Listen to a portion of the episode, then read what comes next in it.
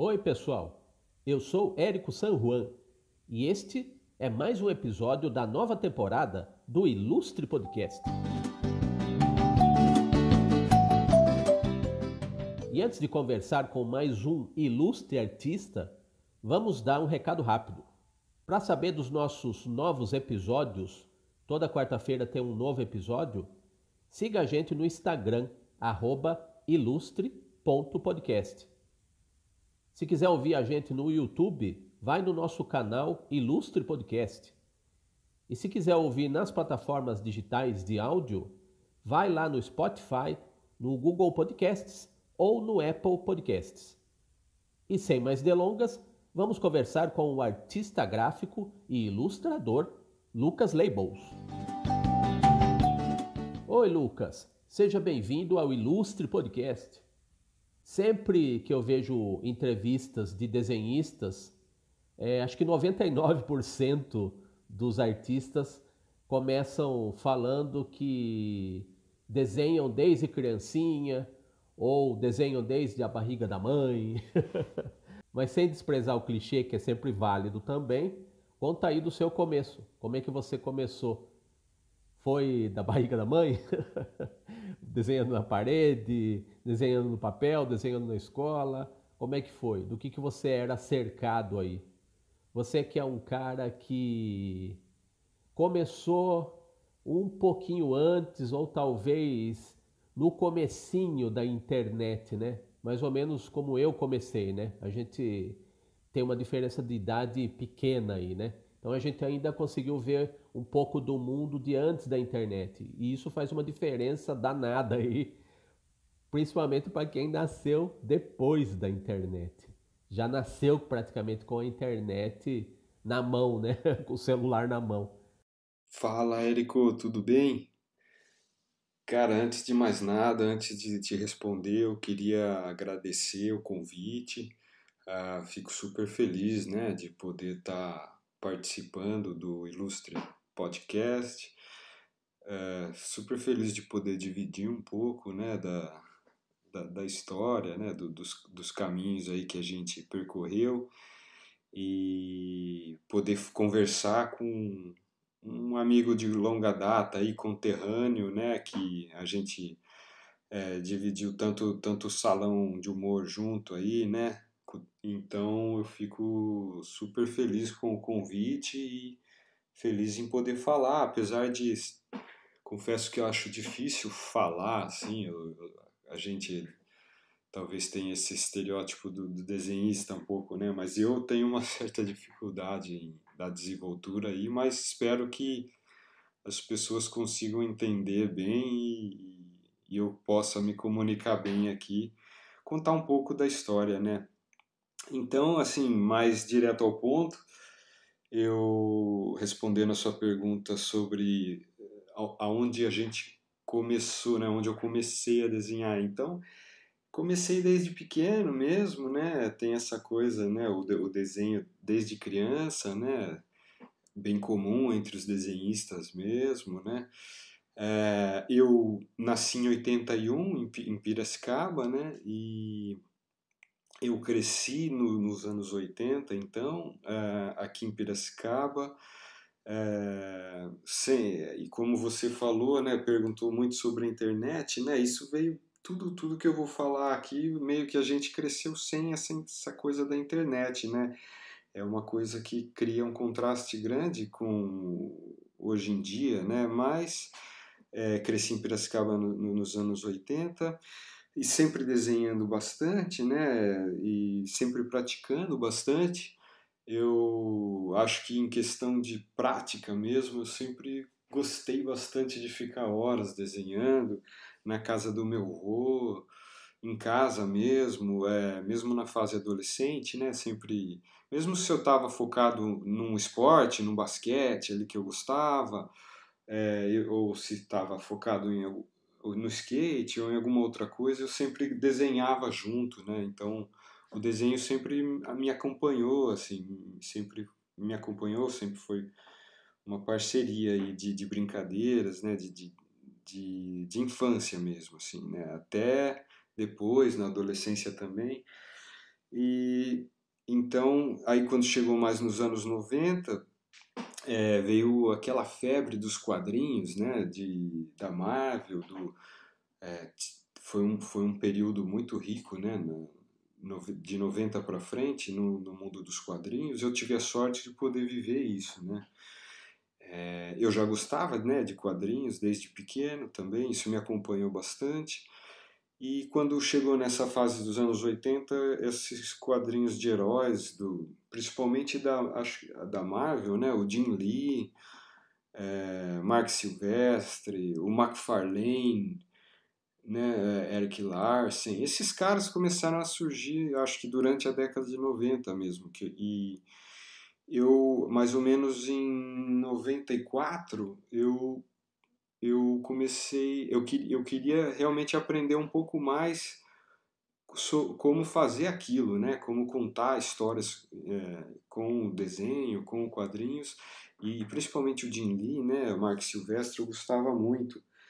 Então uh, eu na em Piracicaba nesse período surgiu uh, o, o Magno, né? Um, um professor, super professor de desenho que a gente deu sorte dele estar em Piracicaba, né? Ele é de Piracicaba e abrir a escola mais ou menos em, em 90, 91, ele abriu uma escola voltada para desenho de quadrinhos, né? Eu, até você, é, você, seu irmão, acho que chegaram a estudar lá, né? Foram os primeiros, dos primeiros alunos ali. E eu vim logo na sequência, 94, eu tinha é, 13 anos né, 13 anos e tive a sorte de poder estudar lá, né? Era um curso de quadrinhos, de fundamentos, acho que era um ano. É, aí na sequência é, você estudava mais um ano, mais seis meses ali de, de, de seis meses a um ano de, de quadrinhos mesmo. E eu, eu estudei lá por uns dois anos.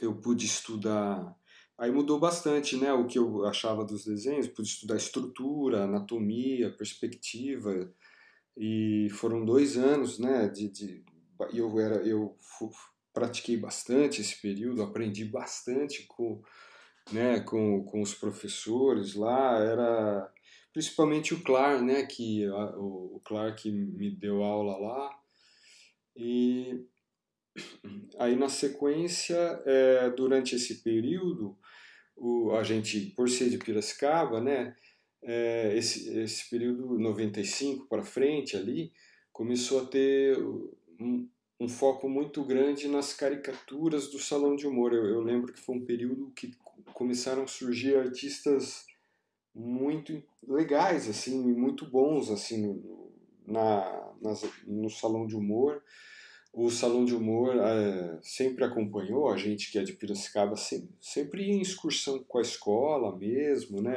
Eu pude ir bastante, então eu sempre gostei. Nunca foi assim o foco nesse período. Eu realmente estava focado nessa coisa dos quadrinhos, mas eu sempre desenhei caricatura em, na sala de aula, né? Com os amigos. Eu sempre gostei da linguagem. E quando esse período começou a surgir esses grandes caricaturistas, na área de caricatura, principalmente, me chamava bastante atenção, né? E são são caricaturas que você vendo hoje assim é incrível, assim, realmente é um nível muito alto de produção e, e como ainda não tinha internet, é, aquilo se tornava mais, mais importante ainda, porque a gente só tinha acesso às imagens pela, por revistas, por jornais, né? e pelo salão de humor, que no caso ainda era original, né?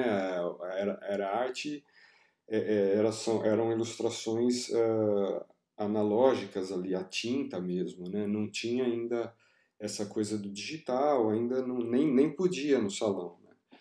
Então era mais interessante ainda para a gente tentar desvendar que técnica que o cara fazia ali. É, é para mim isso foi um foco muito grande né, a partir do momento que eu comecei a me interessar pelo salão de humor e até um divisor de águas nesse período, um pouco mais para 99.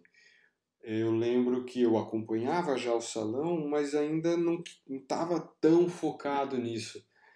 Mas eu lembro que em 99 o Dálcio Machado, que que sempre foi uma grande referência para mim e desde essa época e até hoje em dia, né, ele é uma grande referência para mim. E ele foi um, um, cara muito importante porque nesse ano de 99 ele fez uma caricatura do Chico Buarque, que, na minha opinião, talvez seja uma das, a melhor caricatura que eu já vi do salão de humor, né? E uma das melhores de, de, de todos os salões, talvez. É uma caricatura incrível, assim, que ele fez meio que na acrílica, com um realismo muito, um volume, né? Muito 3D só que com uma distorção extrema, assim, é, é um bichinho, assim, é muito, muito legal. E, e que me realmente mudou e me fez uh, apaixonar por caricatura, assim, né? Uh, essa caricatura eu olho, eu vejo hoje, uh, hoje em dia, quando me influencia muito até hoje, assim, né? E então é, a, a, partir daí eu realmente nesse nesse nesse período aí eu já foquei nessa coisa da caricatura, do salão de humor, de como pintar essas caricaturas, né? A gente, é, como tentar pintar mesmo, tentar conhecer as tintas, o raciocínio de luz e sombra. É, então foi esse período que, que, que como o Salão de Humor tinha um, esse, como eu falei, tinham grandes artistas, é, eu, eu, podia lá e conversar com eles, o, o Dálcio mesmo, é, o Quinho era muito bom nesse período também, ele fazia muita coisa para o salão. Tinha o Cárcamo, que tem, né? Que, mas nessa época eu já tinha ele ali produzindo as caricaturas até antes, né? Ele fez as caricaturas sensacionais para o Salão de Humor.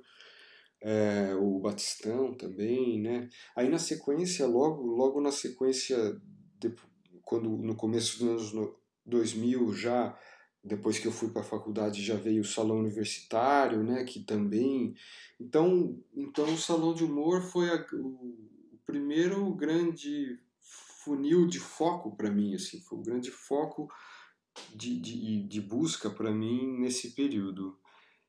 Então, é isso, assim, tudo isso antes da internet, né, cara? Tudo isso, esse período todo, uh, além de toda a, qualidade dos artistas tinha essa importância de referência. O salão de humor era, era uma fonte de conhecimento, é, né? Mas sem a internet era uma fonte de conhecimento mais importante ainda, né? Então foi foi bem diferente do que é hoje, né? Hoje a gente tem tudo tudo muito mais com mais acesso, ainda bem, né? Mas como esse período tinha menos acesso, a gente dava mais importância quando tinha, assim. É interessante esse, né, isso acontece mesmo. Lucas, eu tenho aqui uma lista de cidades, até de países, né, que foram marcantes, foram determinantes aí para o seu destino de artista, né? Essas cidades, esses países é, passam por Piracicaba, passam por Londrina, vão até Inglaterra e voltam ao Brasil em São Paulo. Conta dessas cidades aí, o que, que você fez nelas e o que, que você esperava estando nessas cidades aí, do que você viria a fazer depois a partir do seu da sua formação, das suas andanças aí, suas peripécias por essas cidades, por esses países. Piracicaba, Londrina, vai até a Inglaterra e faz o caminho de volta para São Paulo. Pois é, Érico, então, cara, é, realmente eu morei nessas cidades aí, a circunstâncias né, que foram acontecendo e, e, as, as, fases da vida, assim, morando nas, em outras cidades, né? É, apesar de que agora eu tô morando em Piracicaba de novo, né? É, morei nessa, em algumas cidades fora de Piracicaba e mas sempre sempre tive vontade assim de, de voltar né e no caso a pandemia me fez voltar para cá assim é uma coisa que eu e a minha esposa Viviane que ela também é daqui a gente sempre quis voltar né e, Mas é como, como a gente voltou, né? Então, contando um pouco, eu, como eu falei na, na resposta anterior, eu cresci em Piracicaba aqui, da maneira mais caipira possível, né? Ainda bem. Eu cresci ali do lado do, do Engenho Central, né? Do lado do rio, nadando no rio. Foi uma infância, assim, realmente piracicabana bastante. Aí, conforme, né, foi, foi chegando ali no, no nos 18 anos, prestei vestibular, né, fiz cursinho, prestei vestibular para design gráfico, né, uh, e fui para passei em Londrina, na Universidade Estadual de Londrina. Então foi uma, fui mudei para lá, morar em República, né, com os amigos, tal, da faculdade, foi super legal, né, assim, acho que faz crescer bastante, mudou bastante coisa, né, na vida, ainda mais em Londrina, é, é, longe, né, de Piracicaba, eu não ficava voltando, então realmente fiz uma mudança brusca e foi, foi interessante, assim, pensando hoje, né, como a gente amadurece nessas, nessas mudanças, trazem dificuldades no começo de adaptação e tudo mais, mas foi super legal. Pude fazer grandes amizades, né, e conhecer gente diferente de mim. E foi uma experiência ótima, né? Morei dois anos lá, uh, fazendo a faculdade e tal. Eu tranquei a faculdade nesse período e fui fazer uma experiência de morar fora na Inglaterra. Nessa fase, isso eu entrei na faculdade em 2001. Em 2003 eu fui morar na Inglaterra. É, isso era uma coisa que eu já queria fazer uh, desde antes de, de, bem mais novo é, eu tenho irmão, meus irmãos também foram morar fora, né? Fizeram experiências assim. Aí eu fui para Inglaterra e, no caso, fui trabalhar como garçom, né? Me virar. Meu pai me ajudou ali para o começo e tal, né? E daí, daí fui aprender inglês, fui fazer experiência assim de, de, de, vida mesmo, assim. Eu tinha 22 anos e foi um ano super importante na minha vida, mudei bastante coisa, né? É, nessa fase, nesses dois anos de faculdade, eu pude estudar História da Arte, então quando eu fui para Londres, pude fazer um, mochilão ali na Europa e, e conhecer, né, os museus. Foi, foi super legal, assim, nessa idade, poder ter feito essa experiência, assim, mudou bastante, inclusive, meu trabalho, né? eu tive muita referência diferente ali, até mesmo da faculdade eu já vinha estudando design, então abri bastante a cabeça é, na, na, questão do, dos artística mesmo, né? E eu até acho que esse período influenciou bastante para eu assim que eu voltei da, da, da, Inglaterra, né? Eu voltei a participar ali dos salões de humor e eu comecei a, a partir desse momento eu comecei a, a ter mais pre, premiação assim nos salões de humor porque eu comecei eu mudei bastante a linguagem comecei a trabalhar tentar trabalhar mais a criação da, da, das caricaturas do, do que só a distorção e o volume né o acabamento então é, eu lembro que como eu estava na faculdade, foi, o, o, tinha o Salão de Humor Internacional e tinha para a gente o Salão Universitário de Humor, que era realizado pelo Camilo Riani, né? um cara que eu tenho que agradecer eternamente também pelo fato de ele ter organizado e presidido, né? criado esse Salão Universitário de Humor que era da, das faculdades aqui de Piracicaba, da Unimep. E nesse período através do Salão Universitário de Humor, eu pude conhecer grandes amigos e artistas, né?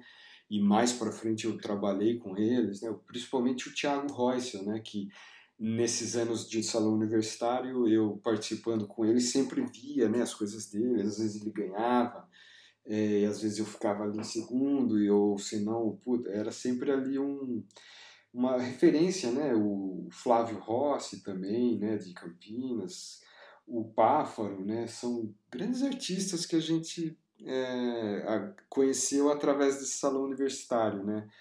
E aí eu, assim que me formei, é, eu voltei de Londres, né? Eu voltei para a faculdade, fiquei participando desses salões universitários, estudando, fazendo projetos na, na faculdade, né? E já tentando, na faculdade eu publicava nos jornais da faculdade, em, em projetos de, de, jornalismo mesmo, e assim que eu me formei, eu, uh, eu vim para São Paulo, né? Eu, eu me formei em 2005, né? Eu, eu entrei em 2001, fiz dois anos, fiquei um ano em Londres e fiz mais dois anos, me formei em 2005. É, eu lembro que eu comecei então a ganhar mais premiação no salão de humor mesmo. Eu lembro que tinha segundo lugar, eu menção rosa, eu comecei a ganhar esses prêmios e logo que eu me formei. Então, uh, isso me ajudou muito a ir para São Paulo né, e começar a, através até da projeção que o Salão me deu, eu comecei a, a trabalhar e pegar freelance para revista, né? Na época ainda tinha bastante trabalho em revista, então comecei a, a fazer algumas ilustrações, né? E para Super Interessante, para Revista Bravo, para revista, revistas da Abril ali, e da editora Globo, tinha um grande amigo meu que trabalhava na editora Globo, que é o David, ele eu conheci ele em Londres, eu tinha feito ilustrações lá com ele no, no, em projetos lá de Londres, então você vê como as coisas são, né? E através de que eu eu conheci ele lá em Londres como uma amizade mesmo, fazia as coisas com ele ali de, de, de, ilustração e depois mais em 2006 ali 2007 eu pude trabalhar com ele que ele trabalhava na editora é, Globo né então foi o meio que eu entrei né? Comecei a, me sustentar ali através das ilustrações né? Eu morava em São Paulo já morando em São Paulo. Fazia muita coisa para editora para gravadora Trama, que tinha era uma gravadora, né, que de CDs assim muito bons, assim, eu gostava muito de fazer os projetos lá com ele, fiz alguns. E a partir disso comecei a montar um portfólio mais legal, tal.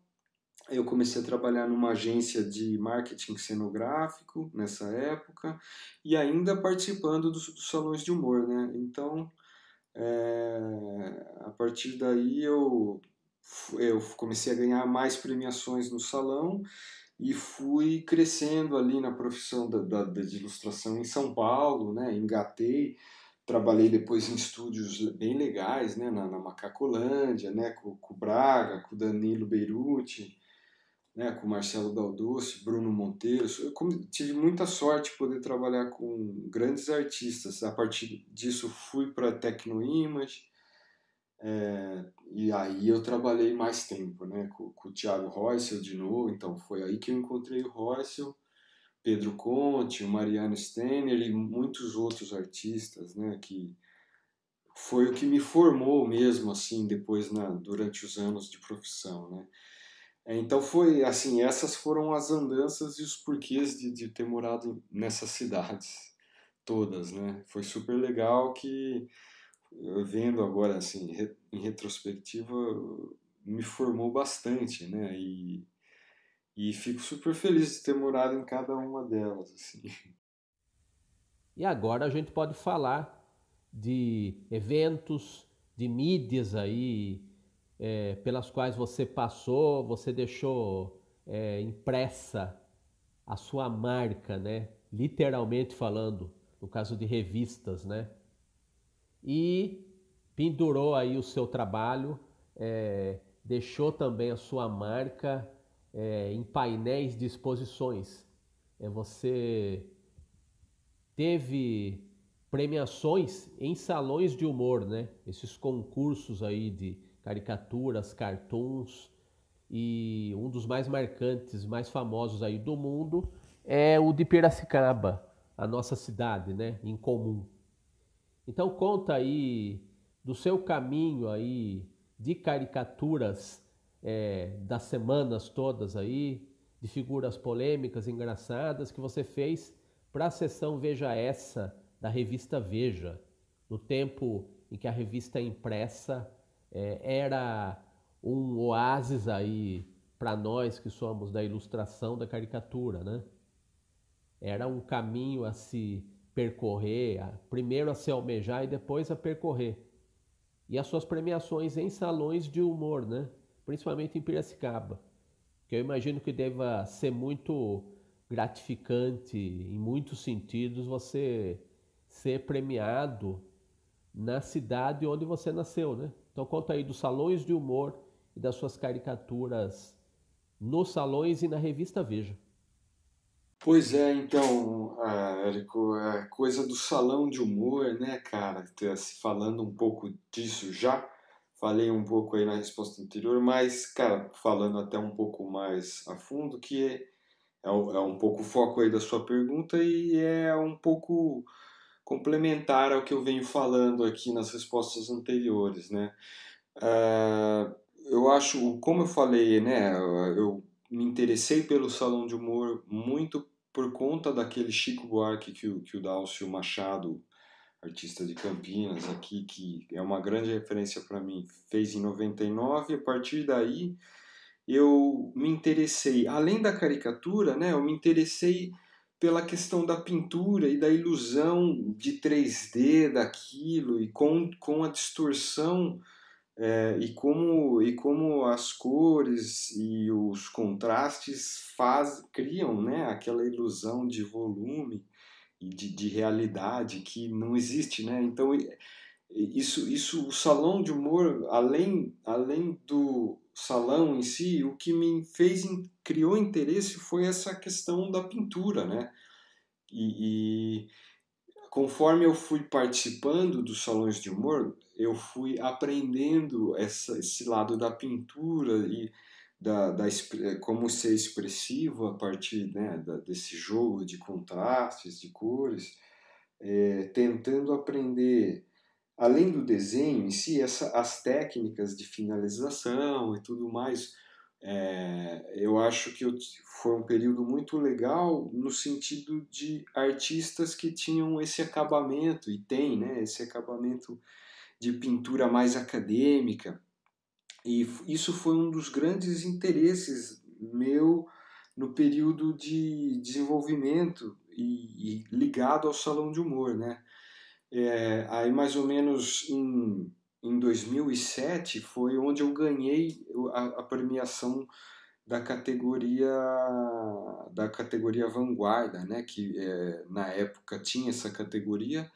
Foi uma categoria que foi a primeira categoria que abriu para pintura é, para arte digital, né?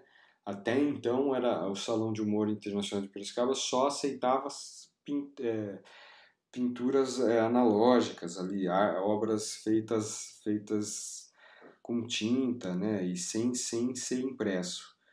Aí nesse ano que eu ganhei foi o primeiro ano e somente nessa categoria foi onde pô, é, abriu então para para pintura digital, para obras impressas e eu ganhei com uma, uma obra analógica por, por curiosidade assim, né? Eu fiz um um John Lennon e Yoko Ono é, com um efeito de tridimensionalidade, né? Então foi, foi super legal para mim, foi uma das coisas que eu, pô, um, dos maiores orgulhos que eu tenho. Eu estava numa fase começando ali a carreira, né?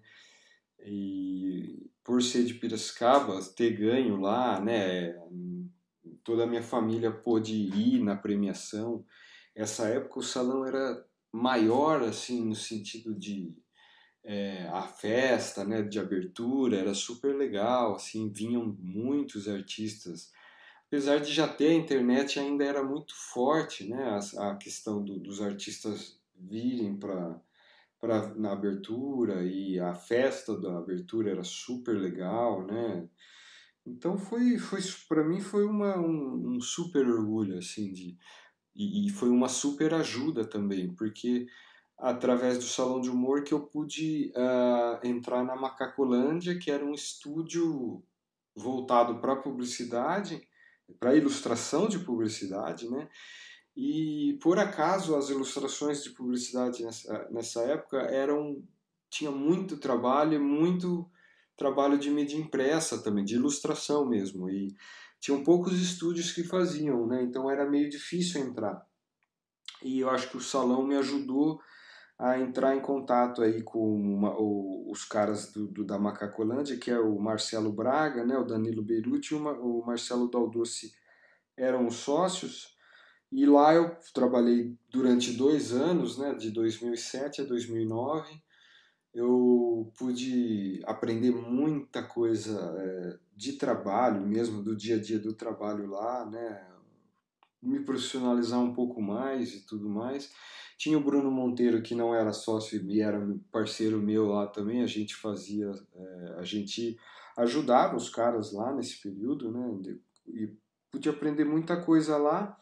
E paralelo a isso, eu continuei fazendo as caricaturas sempre voltado para o salão de humor, né, que eu, eu não era, não tinha muito foco de fazer as caricaturas para viver ou fazer charge, cartoon de, de jornal. Né? Eu, sempre, meu, eu sempre fiz muitas caricaturas para o salão de humor e fazia os freelas para as revistas. Né? Como eu falei na resposta anterior, eu pude já pegar muito trabalho de, de revista. Né? Então, de uma maneira geral, tinha é, muito trabalho de ilustração, mas vez ou outra tinha de caricatura, como você falou, era um, era um, um oásis ali, né? Para a gente tinha uma certa liberdade.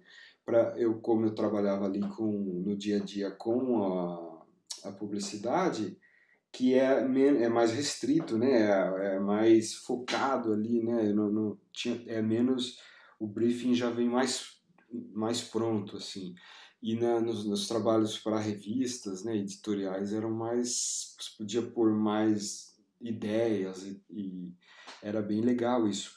Aí, é, conforme eu fui desenvolvendo, né, depois um pouco mais para frente, eu fui trabalhar na Tecnoimage, que era um estúdio que abriu uma célula de ilustração. Era um estúdio de tratamento de imagens e eles queriam voltar mais para ilustração. E, e lá eles, eles chamaram eu, o Thiago Reusel, o Pedro Conte, lá estava o Mariano Steiner começando também, e a gente formou esse time, né? Tinha o, o Rodney já que trabalhava lá, né? O Guilherme Proença também que já trabalhava lá. Então a gente formou esse time e aí e o Thiago Royce, que eu já conhecia ali das, do salão universitário, eu pude reencontrar ele e no mesmo dia começou comigo Pedro Conte, que é um artista 3D. Mariano já estava lá, Mariano Steiner, então são grandes artistas, assim, que depois foram entrando outros grandes artistas lá, onde eu fui melhorando mais, né, e foi nesse período que eu, da Tecnoimage, que eu comecei a fazer as caricaturas para Veja, né, Aí eu fiz várias caricaturas, mas era um pouco paralelo ao meu trabalho de publicidade. Quando eu conseguia fazer né, as caricaturas para Veja era sempre na correria, é sempre meio que de dia para o outro, assim. Mas eu fico super orgulhoso de poder ter feito as caricaturas na Veja, que é uma, era uma mídia assim de grande projeção. É engraçado, assim, é a, família vê, né, e pessoas que não são exatamente ligadas à área de caricatura ou ilustração, eles têm eles conseguiam ver a gente ali, foi super legal assim poder ter feito. Mas com o tempo eu não consegui mais poder é, fazer a publicidade, o, no caso a Tecnoimage, nessa época a gente ficou sócio da empresa, então ficou, começou o tempo ficou, começou a ficar super restrito, né? E a gente começou a fazer animação para publicidade, então aí acabou o tempo, não consegui mais fazer esses trabalhos que eu adorava fazer as caricaturas né, na, na Veja tal. E, mas eu fico feliz de poder né, fei, ter feito na época e eu, eu gosto das caricaturas até hoje. Eu acho que eu fiz algumas, né? Fiz umas, talvez umas sete, oito, e eu não pude fazer mais, né? Então, é, fico super feliz, né? De poder ter ganho os prêmios do, do, do Salão de Humor, né? Eu participo dos salões, tô, agora tô, voltei a participar mais, né? E eu quero participar para sempre aí, né? Que eu puder fazer, eu vou fazer. é, não, não, não tenho foco tanto em ganhar exatamente. Acho que eu nunca tive o foco exatamente em ganhar. Fico feliz em poder ter né, feito as caricaturas que eu gostava, queria ter feito mesmo, e ter ganho na época. Me ajudou muito na profissão né, e na projeção. E eu torço para que isso volte a ter força, né? O salão volte a ter aquela força da época, né? E espera e, e por isso que eu participo, assim, eu queria assim no, no intuito de dar força mesmo e estar tá participando do salão, que é um é uma, uma, é uma coisa que nós que somos de Piracicaba temos que cuidar mais ainda, né? De, de cuidar desse salão é um tem 50 anos, né? E, e, e então é, eu tenho esse sentimento forte com, com esses trabalhos e com o Salão de Humor. A gente agora pode falar da sua trajetória em São Paulo.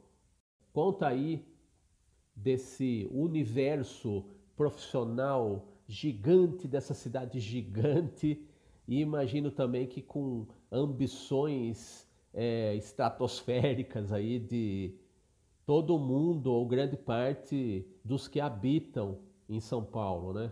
Uma cidade de sonhos é, realizados, alguns frustrados, né? Talvez no, no modo de se viver haja alguns pesadelos aí no meio do caminho. Mas conta aí das suas realizações morando em São Paulo. Você é um cara que percorreu muitos lugares mas deve ter notado as diferenças aí entre estar no interior profissionalmente e pessoalmente e estar numa capital, né? Lugar onde todo mundo quer estar, mas talvez poucos queiram de fato habitar, né? Então conta aí do que você fez de legal, que ficou na sua memória, na sua lembrança aí que você fez de melhor em São Paulo, na ilustração, nas animações. Conta aí a sua trajetória nesta megalópole? Eu morei em São Paulo é, 15 anos, né? É, eu vim para São Paulo, eu fui para São Paulo em 2005, como eu falei, assim que, que eu me formei lá em Londrina, né? Em 2006 eu vim, eu vim morar para cá, 2006. É, e morei até 2021, então foram 15 anos. É...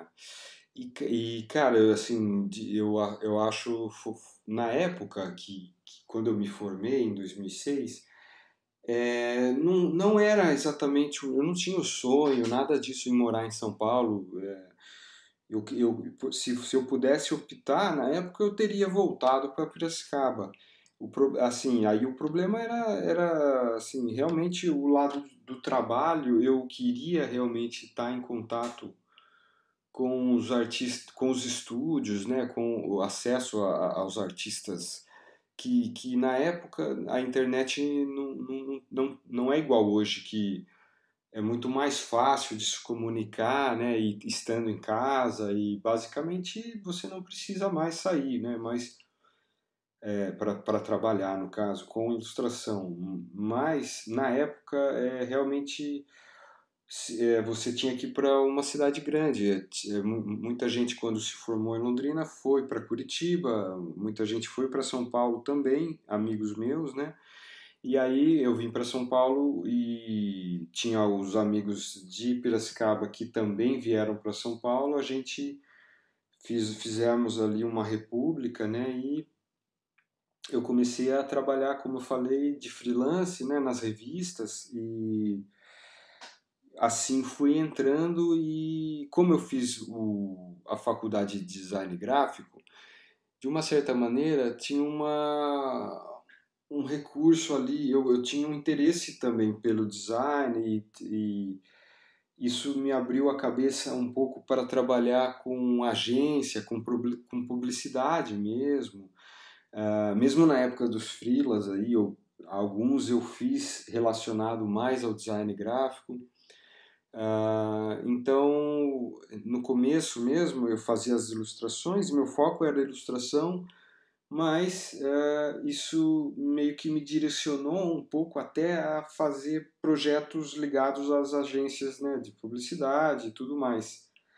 Aí eu comecei a trabalhar é, nessa agência de marketing cenográfico e então eu, além dos uh, dos projetos de ilustração que eles tinham ali, eu fazia uma, um, umas ilustrações voltadas para o design também é, e, e, nessa eu fui entrando meio que no mercado que na época era o maior mercado de, de ilustração, assim, um mercado mais sólido ali de, de, de ilustração que era muito esse mercado de publicidade. Tinha uma demanda grande, né?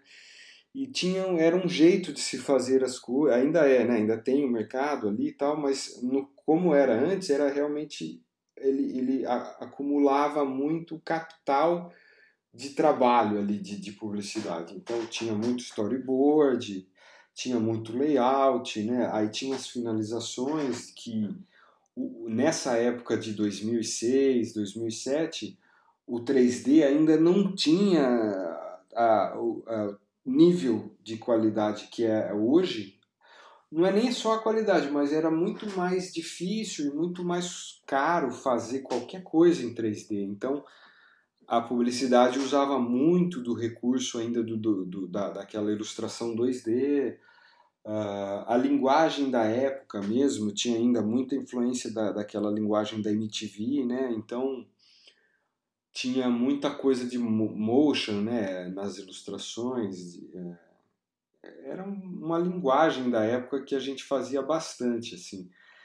É, trabalhei muito tempo com, com isso, né? E aí fui para Macacolândia em 2009 e lá era bem voltado para a publicidade mesmo, mas somente ilustrações, então era muito a base do desenho ali, daquela coisa dos os caras eram muito ligados aos quadrinhos, né? E os quadrinhos têm muito essa coisa do, do desenho estruturado, quase que realista, né? Sempre aquela coisa da estrutura da anatomia, perspectiva e tudo mais, storyboard. Uh, então pude desenvolver bastante esse lado quase que acadêmico do desenho ali, né? É, na Macacolândia. Depois eu fui para para Tecnoimage, que aí entrou um lado mais do, da pintura e do 3D que me deu bastante background pro acabamento mesmo, né? É, é, o Thiago Royce, que é um, um ilustrador que faz um acabamento incrível, né? Eu pude aprender muita coisa com ele. O Pedro Conte, que é um artista 3D é, referência no mundo, né? Depois ele trabalhou na Disney e tal o Mariano também, né? além de, dos outros artistas que eu pude trabalhar durante esses 15 anos, o Fernando Pequet, né? o Diego Maia, uh, tantos outros aqui, né? Puta, o Derek Henriques, que é animador, depois entrou ali para fazer trabalhos com a gente, né? Marcelo Garcia, que é de 2D, né? Então eu trabalhei com. É duro falar que eu vou esquecer né, das pessoas, mas é, cara, assim, quando eu me lembro desse período todo de São Paulo, eu sempre lembro dessa galera, assim, né, de como a gente foi, como eu fui aprendendo, né, com eles. É, aí falando um pouco mais de, depois desse período que eu já tinha falado na resposta anterior, veio eu em 2015 mais ou menos eu fui fiquei de frila, né, e eu pude então até foi um período importante também na minha vida que eu meio que deixei de dividir os projetos ali com os caras que eu estava acostumado a trabalhar há muitos anos, que eram o, o Thiago e o Pedro ali, né, e os outros artistas, mas eles eram meus sócios principalmente, e pude é, realmente assumir os trabalhos ali sozinho, de freela. Foi um período muito legal, cresci bastante também, né, pude é, mais sozinho ali, fazer as coisas e optar e dirigir as coisas sozinho nas ilustrações, né? E foi super legal, assim. Daí, mais ou menos em 2018, o Marco Furtado, que era um parceiro ali de, de publicidade, um ilustrador que eu já tinha bastante contato, ele estava trabalhando com games, né? Com é, essa empresa gigante, né, que estava crescendo na época, chamada Wildlife, na época se chamava TFG, e eu entrei lá, né, eu sempre tive vontade de trabalhar com os games, desde a Tecnoimage eu sempre falava para os caras que queria partir para esse, esse mercado, e a coisa, por acaso, eu pude entrar na TFG em 2018, e lá eu trabalhei dois anos, três anos eu trabalhei lá, de 2018 a 2021. Aí 2020 eu vim para Piracicaba, né? Como em 2020 teve a pandemia, a gente realmente todo mundo da TFG, né, foi para casa. Hoje ela chama Wildlife, então já já sendo Wildlife, todo mundo foi para casa, né, na pandemia. E aí eu pude experimentar trabalhar fi, é, fixo para Wildlife da minha casa. E com games é mais fácil ainda. E com hoje em dia a internet muito acessível, né, cara? A coisa mudou muito, né? É, eu pude vir para casa e trabalhar de casa. É, e foi nesse período que eu vim para Piracicaba. E foi aí que eu é, não né, deixei depois de 15 anos São Paulo de uma maneira bem bem tranquila assim, né? Porque foi uma transição, eu já estava em casa lá em São Paulo, traba, é, trabalhando, então mudei pouco, mudou pouco no, na, na questão do trabalho em si, do jeito que se trabalha. Em 2021, já em casa, eu mudei de, de, de trabalho, né? Eu fui para uma outra empresa, é, fui, fui é, trabalhar na Garena, que é uma empresa mundial de games, né? Tem um jogo muito grande chamado Free Fire e eu tenho né, o estúdio de São Paulo e com alguns amigos que eu já tinha trabalhado na Wildlife estavam trabalhando lá, né? O Koyama, o, o, o Anderson Nascimento já trabalhava lá também, né? Na, na Garena, é, o Tiago Batista, né, o, o, o Cleiton Luz, todos esses caras que eu trabalhei lá na Wildlife, pude reencontrar eles na Garena é, agora em 2021 e tô lá desde então, 2021, 2022 e, e trabalho com os amigos, é, meio que com os amigos que eu, que eu conheci em São Paulo mesmo, né, e todos que eu trabalhei na Wildlife, né, então ah, pô, tá, é, foi por isso que eu vim para Pira, eu, abriu essa brecha, a pandemia abriu essa brecha para eu poder voltar. É, nesse período, a Vivi, que é a minha esposa, engravidou em 2021 e hoje a gente tem aqui um piracicabaninho, né? Nasceu em São Paulo, mas é natural de Piracicaba. O Caio, né, que é meu filho aí, tá, vai completar um ano agora. Então as coisas foram acontecendo muito organicamente mesmo. O que, que você considera que vai ser o papel? Será o futuro da ilustração, da caricatura, da animação nesses tempos pós-internet, né? Em que a internet faz parte nas nossas vidas aí de uma forma esmagadora até, né? Pois é, Érico, é uma pergunta difícil, né, cara? É assim, não sei direito é, precisar exatamente o que, que vai acontecer, né? É difícil dizer. Uh, e, mas o que, o que a gente nota bastante é, é meio que a transformação das coisas, né? Com, com, a, com a tecnologia, com a internet. É, eu, por exemplo, desde que comecei, né? Quando eu comecei não tinha tanto a, facilidade que da internet no caso, né? E tinham, porém, tinha outras vantagens, como a mídia impressa mesmo, a revista, o jornal, que a, a tradição do desenhista, de maneira geral, já vem muito desse mercado, né? Do, das revistas, dos jornais, né? E principalmente na, na caricatura, no cartoon, a gente sabe que sempre foi né, um, uma profissão mesmo e que hoje em dia realmente entrou né, nessa transformação toda que, que a tecnologia, de maneira geral, está trazendo. Mas eu acho também que, é, como é uma transformação, né, tem toda, tudo tem a vantagem e a desvantagem, né, e eu acho, eu fico triste por um lado, né, de, da mídia impressa, de maneira geral, estar acabando e eu, principalmente os, os, os caras que eu sou realmente os meus ídolos ali do desenho, os caras que eu gosto, né, dos trabalhos é, é, tradicionalmente vêm da, da mídia impressa, né? Mas é, a vantagem, onde eu vejo vantagem, é, é realmente eu, a tecnologia trouxe muitos outros mercados, por exemplo, né?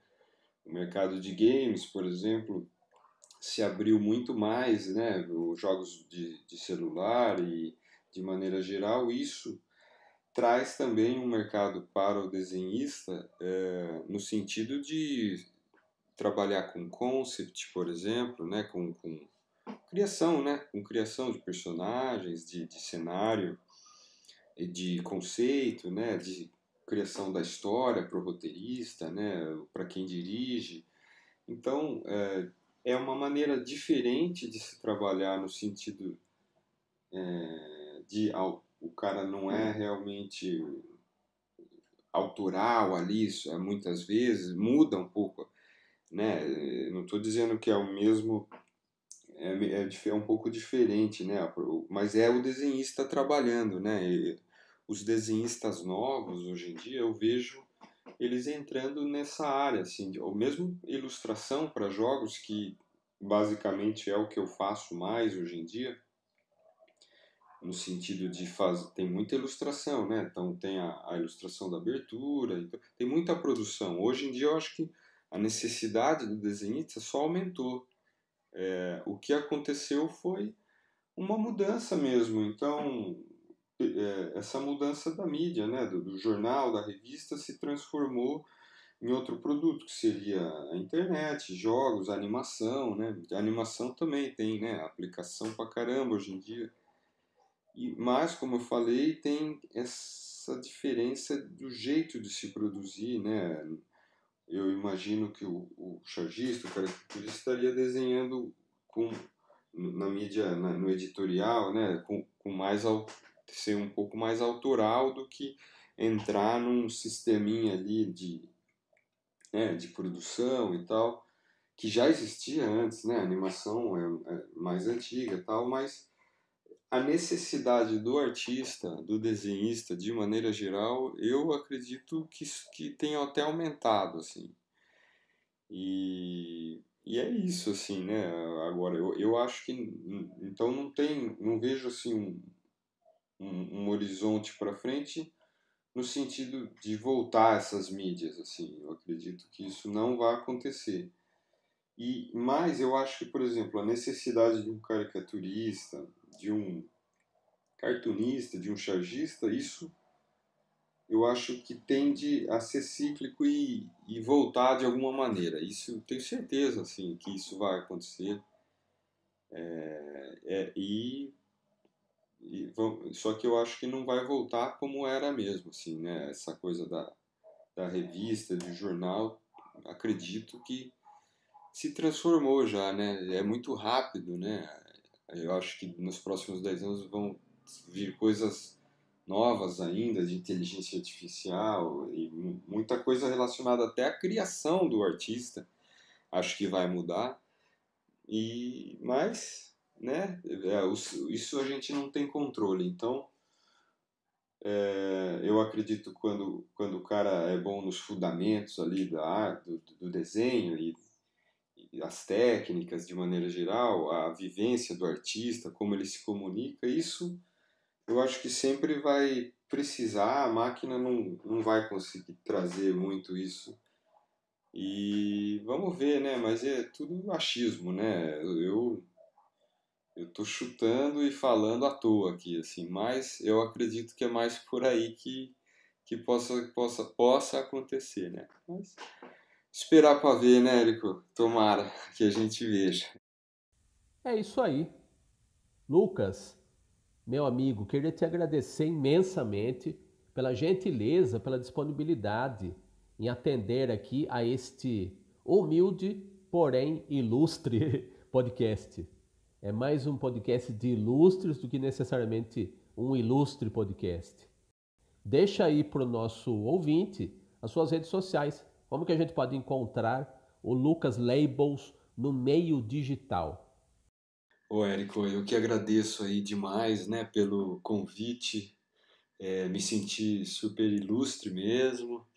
E, e fico feliz demais, né, em poder contar um pouquinho da, da, da minha história aí, e para quem se interessar, né, é, e fico feliz em poder participar um pouquinho aí da, do, seu, do seu projeto aí, que fico feliz que você está sempre fazendo as coisas legais e produzindo, e obrigado demais até pelo convite, assim.